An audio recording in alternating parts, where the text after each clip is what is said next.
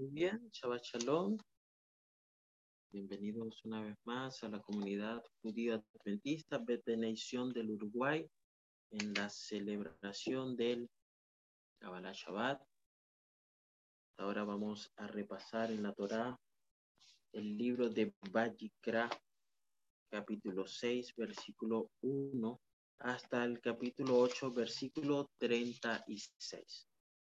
Esta parashat de Saf es la porción semanal número 25 de la Torah dentro del ciclo judío anual de lectura. Bien.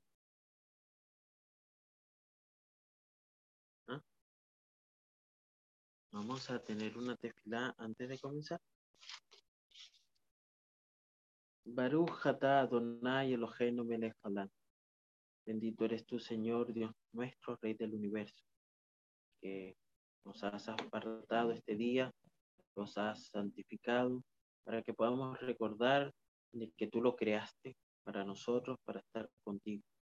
Pero también nos recuerda de que en este día podemos descansar y sentirnos libres de pecado, porque también nos libraste de la mano del faraón, nos sacaste de Egipto, nos liberas de todas nuestras penas, cargas y angustia. Damos gracias por este día de Shabbat. En el nombre de Yeshua Amashiach, esperando su pronta venida. Amén. Bien, la parasha entonces se encuentra en el libro de Vallicra, capítulo 6, versículo 1. En, en, la traducción que encontramos en la mayoría de los textos, dice lo siguiente el Señor llamó a Moshe, habló desde la tienda de reunión. No, este es capítulo, versículos, capítulo 6. El Señor dijo a Moshe, cuando alguien peque contra el Señor y niegue a su prójimo lo que encomendó o dejó en su mano, o lo robe, o lo calumnie, bien, y comienza así hablando, pero realmente el texto de la parashá o el título de la parashá viene de la del segundo versículo del capítulo 6 y comienza con la palabra tesap. Y la palabra tesap que no está incluida aquí dentro de la traducción, ni en la King James Version en inglés, ni en eh, eh, la Reina Valera o la Biblia de las Américas, no aparece allí la, eh, esta palabra que dice ordena a los hijos de Israel cuando estos cometan una infracción, un pecado. Dios en esta parasha le está contando a Moshe acerca de los sacrificios ofrecidos en el Mishkan, aquí en el tabernáculo, que incluyen una ofrenda de harina traída por el sumo sacerdote, ofrendas por la culpa y ofrendas de agradecimiento. Moshe en esta parasha también inicia a Aarón y a los hijos de Aarón para ah, el servicio sacerdotal en el Mishkan. Cuando nosotros leemos esta parasha, ¿verdad? podemos encontrar allí algunas eh, leyes. Y entre estos dos parashá que hemos eh, leído durante estas dos semanas, encontramos que existen cinco korbanot, Dos de estos córbanos o sacrificios son por el pecado.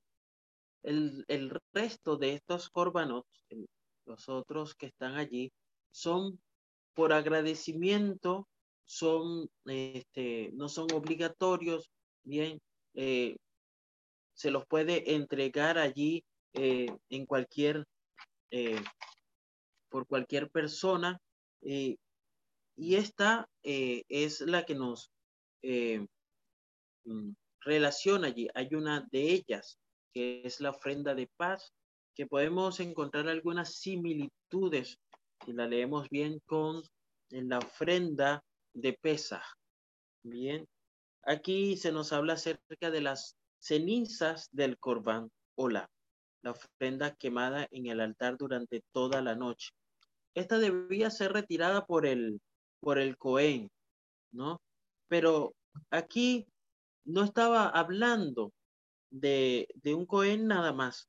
estaba hablando de que el Cohen Gadol tenía que cambiarse su ropa de lino y limpiar todo esto para poder comenzar a realizar de nuevo, avivar el fuego y empezar a hacer las, eh, los sacrificios.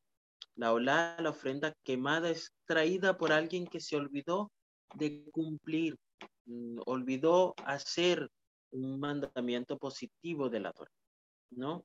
Eh, allí también se, se especifica aquellos eh, eh, eh, korbanot que también son hechos por el, por el resto, por, por los sacerdotes. Entonces, había uno especial que era hecho por el Cohen Gadol y el otro este, cada día, ¿no? Y por los hijos de Aarón y sus futuros descendientes, ¿no? Eh, en el día de su inauguración. La parasha eh, anterior describía entre sus diferentes tipos de ofrendas, ¿verdad? Eh, esas ofrendas que le comenté que eran voluntarias, también las ofrendas de paz, que es muy interesante ver las características que tenía esta. Mm, por ejemplo, la ofrenda de paz eh, se, eh, se echaba dos veces, o sea, se, emitía dos veces. Para la ofrenda de Pesach era una sola. Para eh, la ofrenda de paz vemos que habían varios animales que podían ser ofrecidos. Para el Pesach era uno solo. Bien, habían otras ofrendas especiales obligatorias que expiaban el pecado, ¿sí? Y que en esta parasha se explicaron las alajot, las leyes que estaban relacionadas con esta ofrenda. Era muy importante para el antiguo Israel conocer bien todas estas leyes para poder servir a Shen de forma adecuada y que el pueblo pudiera acercarse a Dios en su adoración. Ahora, cuando nosotros vemos este y pensamos de por qué era necesario hacer esto, hay un texto en la Torah que nos dice que esto era para que eh, Hashem pudiera habitar en medio de ellos.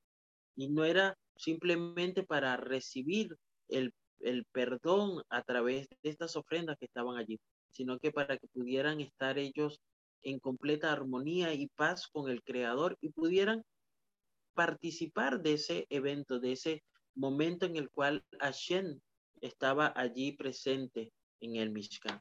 Por eso Dios continúa con estas leyes que han sido dadas y están muy relacionadas también, ¿verdad?, con la ordenación del sumo sacerdote. Eh,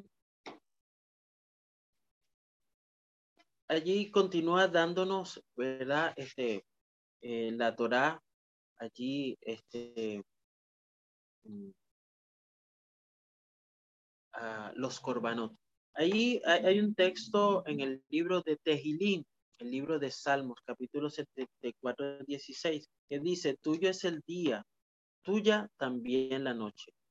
Eh, todas estas instrucciones comienzan con las leyes relativas a la noche, que es el momento en que el santuario se confía exclusivamente a los sacerdotes. Fíjense que a pesar de que eh, todo el mundo había participado o participaba de las de muchas de las actividades que se hacían en el en el día o era durante el día cuando ellos podían venir a expresar, a traer, a ofrecer. Durante la noche los sacerdotes estaban todavía allí recibiendo instrucciones y haciendo ciertas, cumpliendo con ciertas corbanot acerca de estas ofrendas, ¿no? Así que mientras todo el mundo dormía, los sacerdotes estaban allí oficiando. En el momento de la creación, cuando el Señor creó, ¿verdad? Or, la palabra hebrea, crear, la luz para el día y Joshet, eh, la oscuridad para la noche,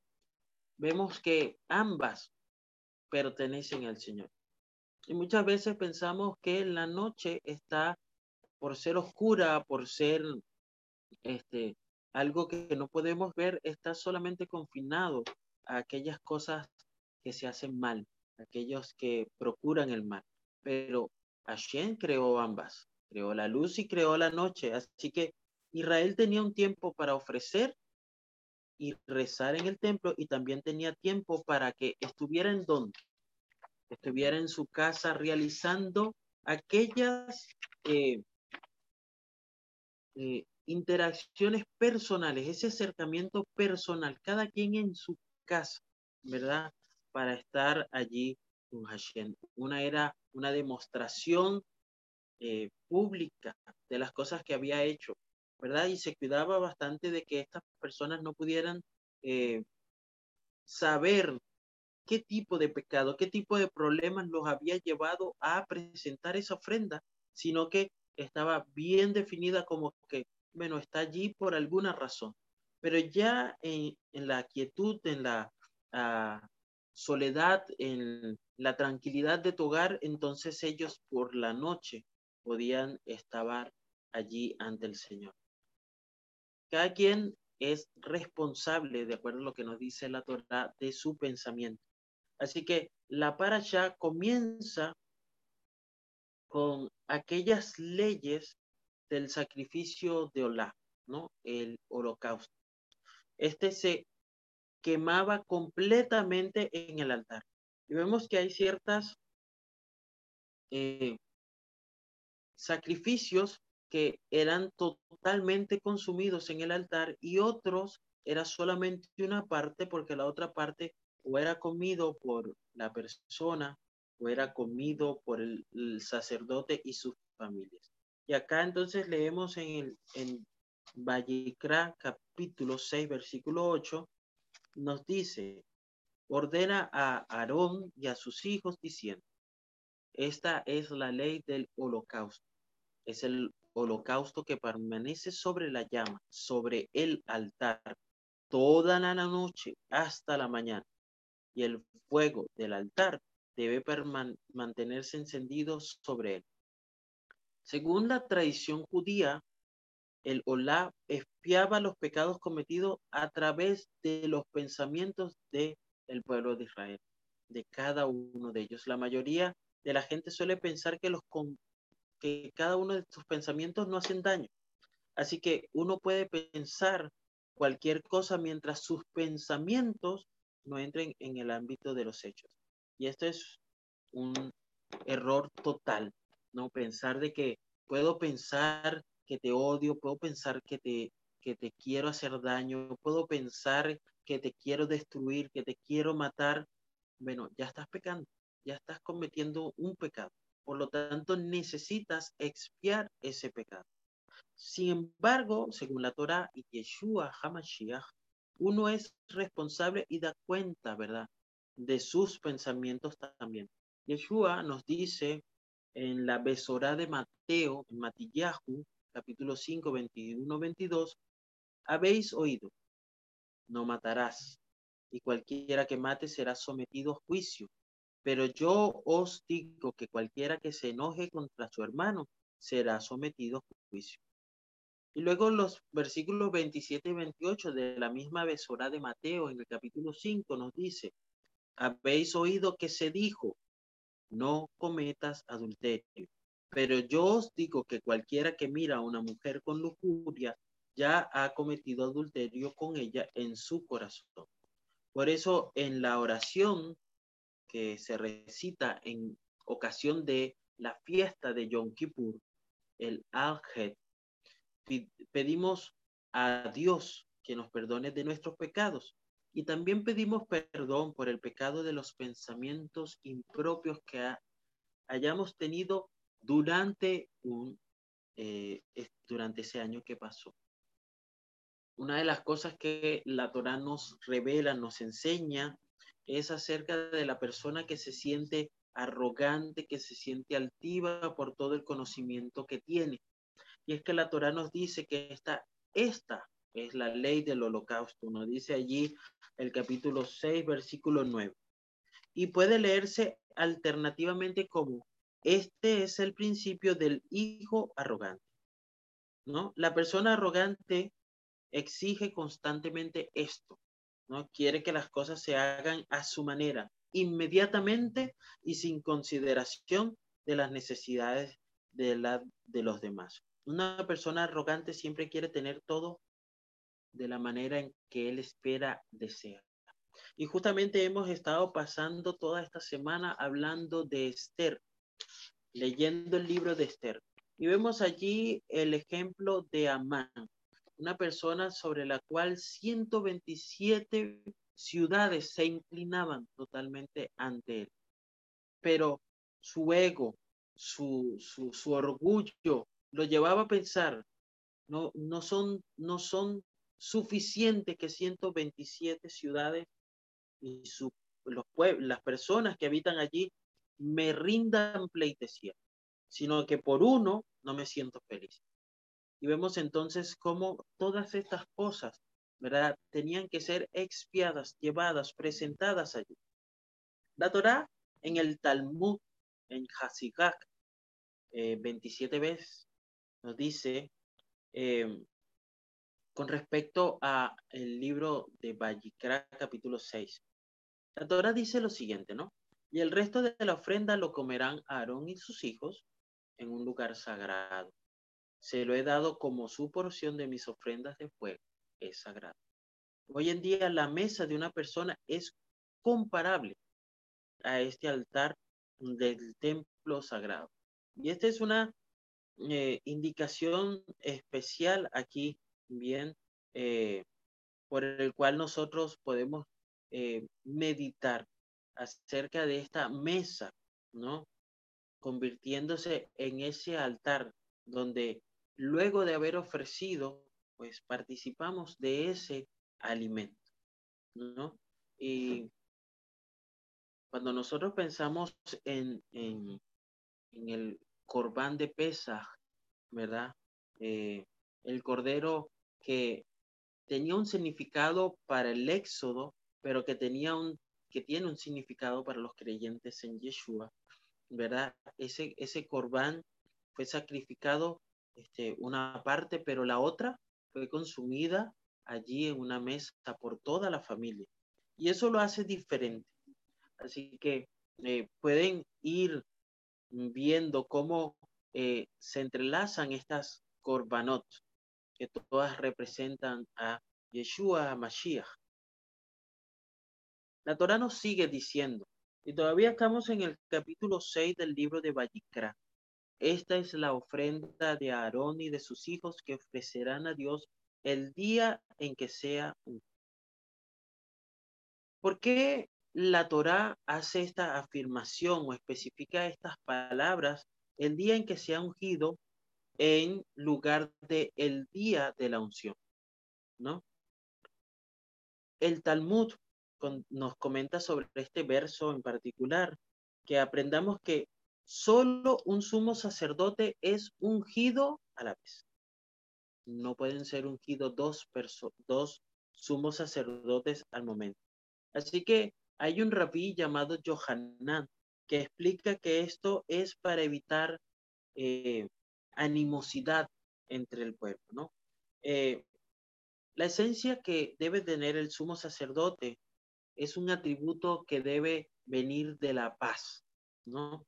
Aarón, quien fue el primer sumo sacerdote, era reconocido por el pueblo de Israel como un amante y perseguidor de la paz no recuerdo bien eh, el texto que habíamos leído eh, anteriormente, donde nos habla acerca de la muerte de Aarón, ¿no? Que cuando él murió, pues hubo este, gran tristeza, gran este, congoja, este, hicieron luto, eh, hubo allí cierta ah, perplejidad con este hecho, porque el, el, Aarón, a pesar de, de, toda su vida, fue alguien que demostraba, emanaba ese amor, esa paz, e, esa tranquilidad que cualquiera persona pudiera este, querer poseer, ¿no? Y una de las cosas importantes que debía de tener el sumo sacerdote es que él tenía que ser un instrumento para unir a toda la nación de Israel. Así que si hubiera algún tipo de exaltación, de animosidad en esta alta posición, esto distraería, burlaría el concepto de un sumo sacerdote. Y fíjense que el sumo sacerdote apuntaba a Yeshua Hamashiach. Por lo tanto, no se puede hacer nada que incite, que cree, que haga renacer ese tipo de sentimientos dentro de nuestro corazón. ¿Sí? Vallicra 6, 24, 25 nos sigue diciendo que el Señor habló a Moshe diciendo, habla a Aarón y a sus hijos, diciendo, esta es la ley de la ofrenda de transgresión.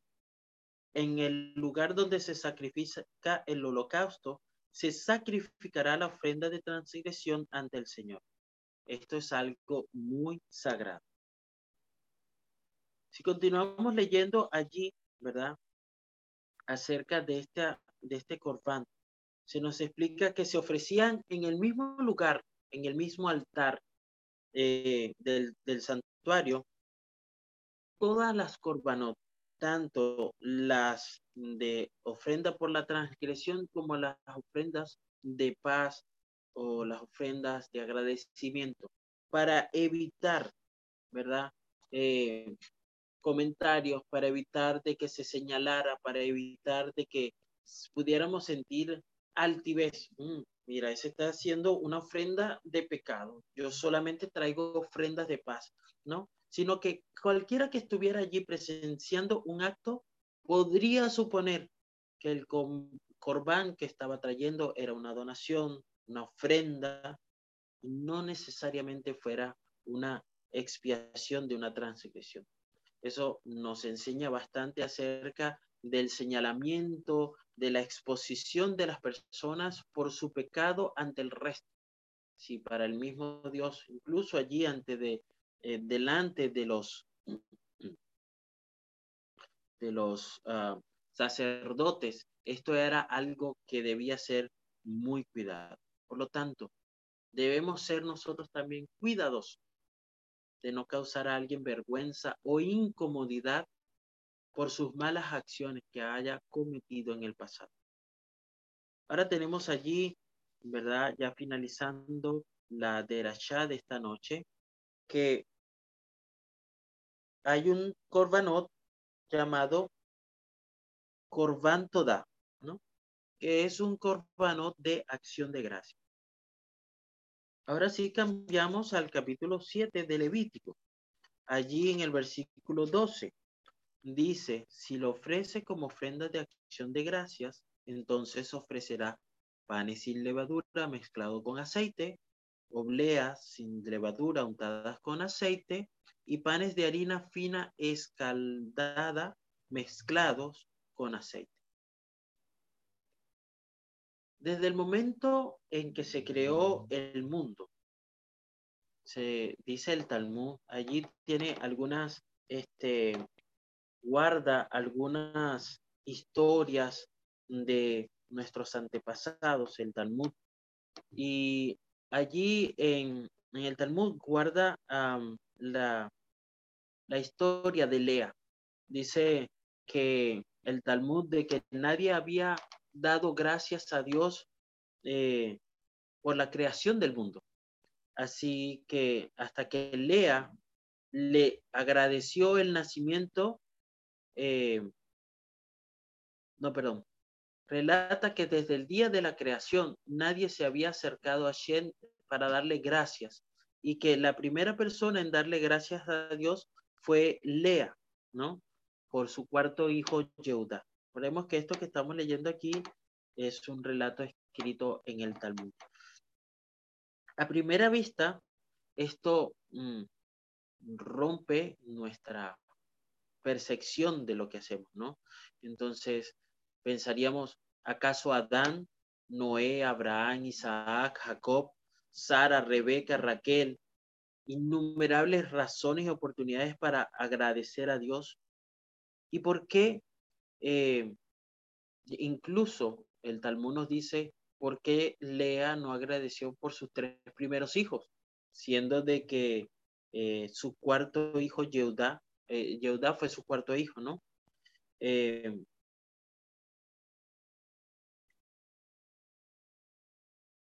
hay, un rabí llamado Rabí Berajá, ¿no? Leyendo algunos comentarios, ¿no? De otro rabí, dice que esta, historia, ¿no? Eh, estas son como mm, parábolas o, esa, o, esa, o esa forma en que Jesús enseñaba, Yeshua enseñaba al pueblo, ¿no? Que enseñaba de historias, de cosas comunes, de eventos eh, locales, ¿no? Para poder enseñar. Entonces, los rabíes decían que esto se comparaba a un Cohen que se le dio una pequeña medida de grano no consagrado, ¿no? Y este, eh, este Cohen agradeció al donante, ¿no? Y, y, este, este donante dice, le dice al Cohen, mira, yo te di una gran cantidad y tú no me diste las gracias, ¿no? Es decir, una persona trajo una gran cantidad de granos para el Cohen y no, no, no recibió agradecimiento. En cambio, otra persona trajo unas muy pocas y esta persona sí eh, mm, eh, recibió eh, un agradecimiento. Así que la otra persona dijo, mira, yo te he dado una gran cantidad y tú no me diste las gracias. Él te dio una cantidad más pequeña y tú le diste las gracias. Así a lo que el Cohen responde, tú me diste lo que me pertenecía por derecho, así que no vi razón para agradecerte. Él me dio lo que le pertenecía y sobre lo que yo no tenía derecho. Por eso le di las gracias. En los tiempos bíblicos, con respecto al Corban Todá, eh, cuando era ofrecido por un, por un individuo, era ofrecido para expresar gratitud y agradecimiento a Dios. Entonces, ¿qué se nos viene a la mente allí?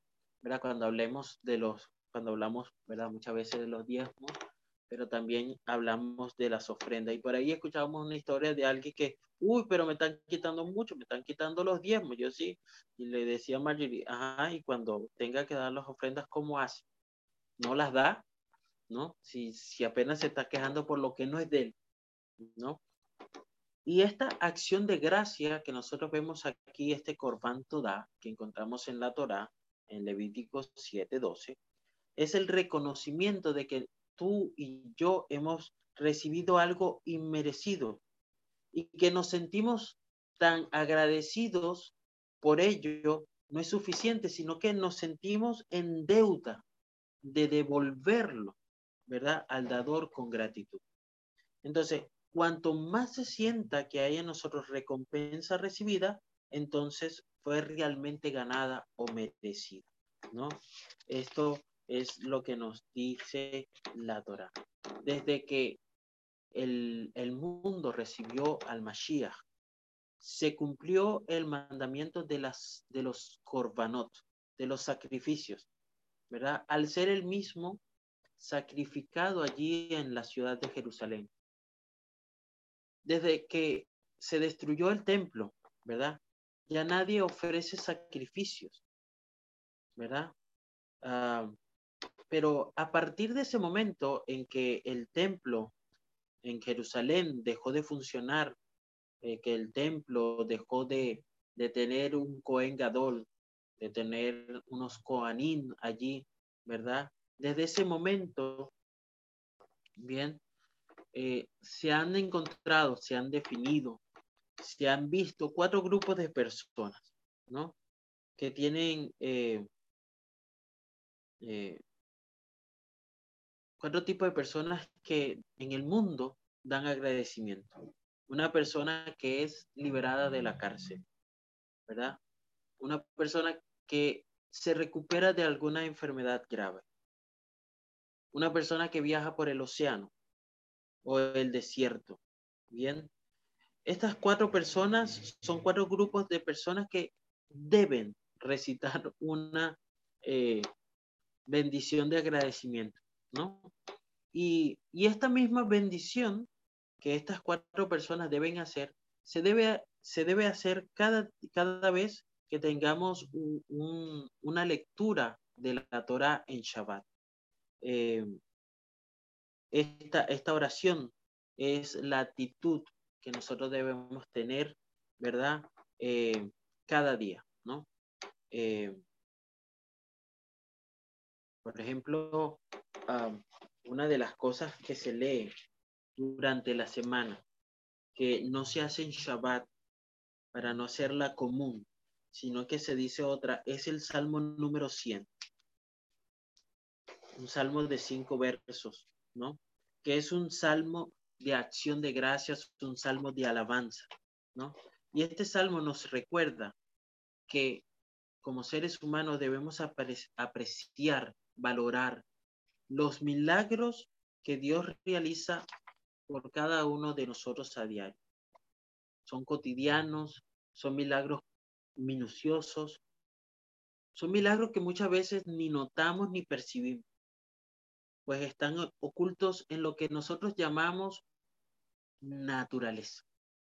Pero en realidad la propia naturaleza es uno de los mayores milagros que Hashem nos ha dejado.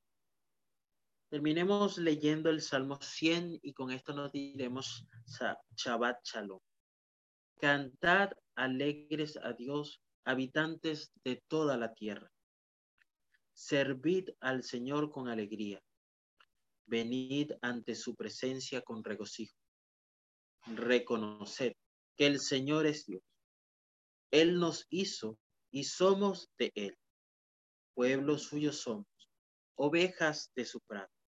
Entrad por sus puertas con acción de gracias, por sus atrios con alabanza. Dadle gracias, alabad su nombre, porque el Señor es bueno, su amor es para siempre, su fidelidad por todas las generaciones. Amén. Shabbat Shalom.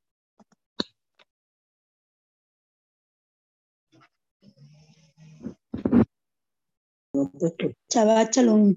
Todavía no he puesto.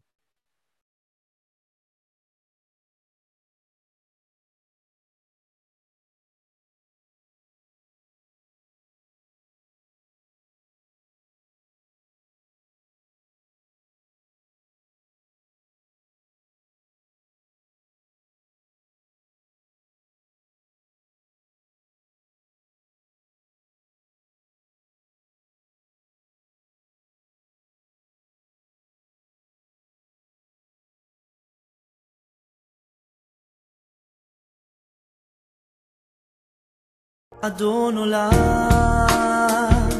אשר מלך בטרם הכל יציר נברא להן נשא וחפשו כל עשי מלך, עשי מלך שמו נקרא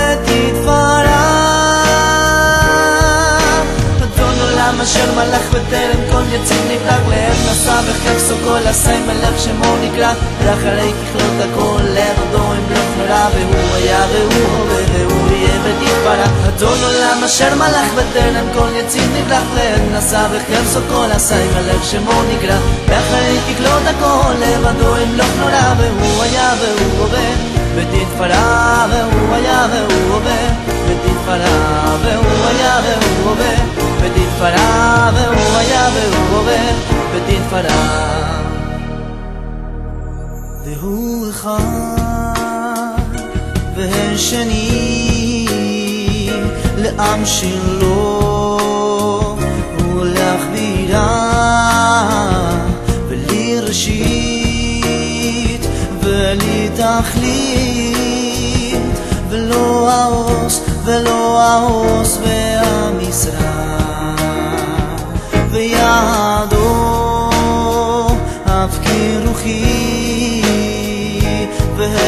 שם וההירה ועם רוחי גביעתי השם לי, השם לי ולא ירם אדון עולם אשר מלך בטרם כל יציר נבלג לאן נסע בחפסו כל עשי מלאך שמו נקרא לאחרי ככלות הכל ברא והוא היה והוא עובד והוא יהיה ונתברא אדון עולם אשר מלך בטרם כל יציב נבלך להם נשא וחרסו כל עשה עם הלב שמו נקרא. ואחרי תגלות הכל לבדו אין לו נורא והוא היה והוא עובד ותתפרע והוא היה והוא עובד ותתפרע והוא היה והוא עובד ותתפרע והוא היה והוא עובד.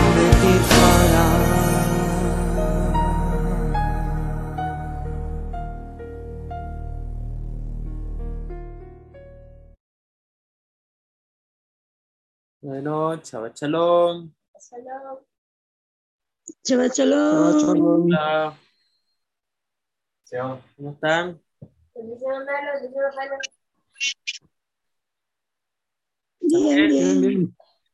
bien. Bueno, qué bueno.